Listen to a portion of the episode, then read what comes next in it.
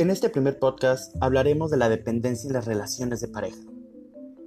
Y bueno, comenzando con el tema, hay que aclarar que cuando hablamos de relaciones de pareja, lo que se debe de enlazar en sí misma es el amor y los valores que para nosotros esto representa. Hoy en día, pues existen muchísimas parejas que lo que en realidad sienten tanto de forma unilateral como bilateral realmente no es amor, es una dependencia emocional.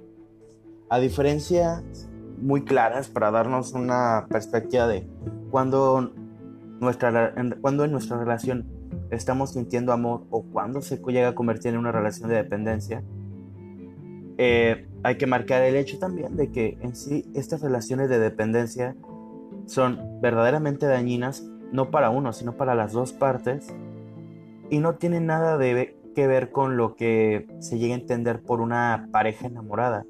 Aunque a veces, no voy a mentir, puede parecer que es lo que se está sintiendo. La pasión y la dependencia son dos emociones y sentimientos completamente distintos que en realidad no tienen nada que ver con lo que vamos a llamar como un amor maduro.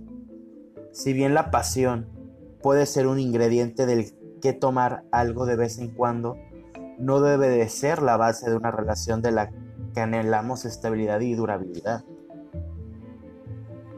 Hay que, tener siempre en, de nosotros el hecho de que la línea o la frontera entre el amor y la dependencia es verdaderamente sutil, hasta el punto de que se puede cruzar sin darnos cuenta y que la relación puede ser una, puede ser una maravilla a convertirse completamente en una pesadilla, terminar anulados como personas y vivir completamente bajo la dependencia emocional de la otra persona.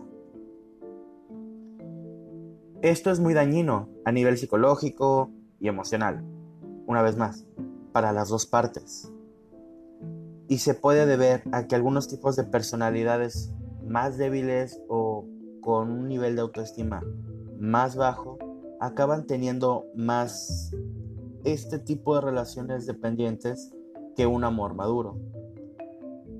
Pero aquí te voy a dar unas cuantas reflexiones para que te vayas dando cuenta de qué tipo de relaciones estás teniendo y qué es lo que realmente quieres.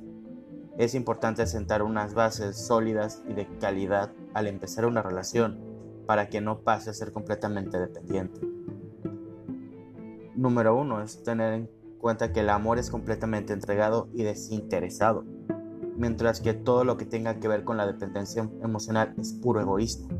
Se busca un apoyo psicológico en una persona exterior en vez de en nosotros mismos, que sería lo ideal para establecer una relación de amor fuerte y duradera. La persona que siente amor por su pareja no espera nada a cambio, al contrario, da desinteresadamente, mientras que el dependiente da, pero para ofrecer lo que quiera de parte de su pareja. O sea, te doy lo que quiero que tú me des a mí, no porque yo te lo quiera dar, sino porque quiero que tú lo hagas conmigo.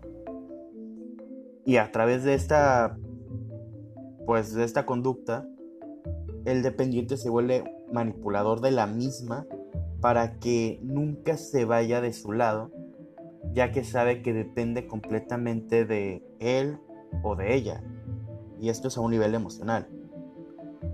Igual, cabe aclarar que el amor maduro es libre y da libertad, mientras que la dependencia emocional atrapa. Llega a prisionar a las personas por el miedo a perderlas. Los celos enfermizos son demasiado típicos de este tipo de relaciones. El amor maduro es un amor estable que se fortalece con el tiempo, mientras que el pasional consigue lo contrario. Se vuelve más efímero a través del tiempo y fácil de desaparecer con la misma rapidez con la que llegó.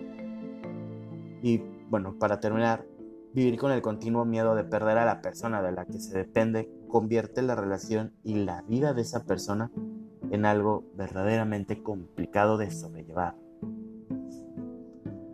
Y como una reflexión final, si algo de esto te sonó en ti, no tiene nada de malo que reflexiones sobre tu conducta, el cómo estás viviendo tus relaciones, incluso cómo has vivido tus relaciones pasadas. A través de esa introspección, de ese autoanálisis, es donde verdaderamente podemos crecer como personas y dejar de cometer los mismos errores una y otra vez. Así que, sin miedo, piensa en ti, en cómo han sido tus relaciones y si es necesario, modifica tu, tu forma de actuar con las personas, incluso de actuar contigo mismo. Y con eso doy por terminado este primer podcast. Y si me pueden ayudar compartiéndolo, sería de mucha ayuda. Y también quiero escuchar sus sugerencias sobre temas para abordar. Y con eso terminamos. Gracias y hasta luego.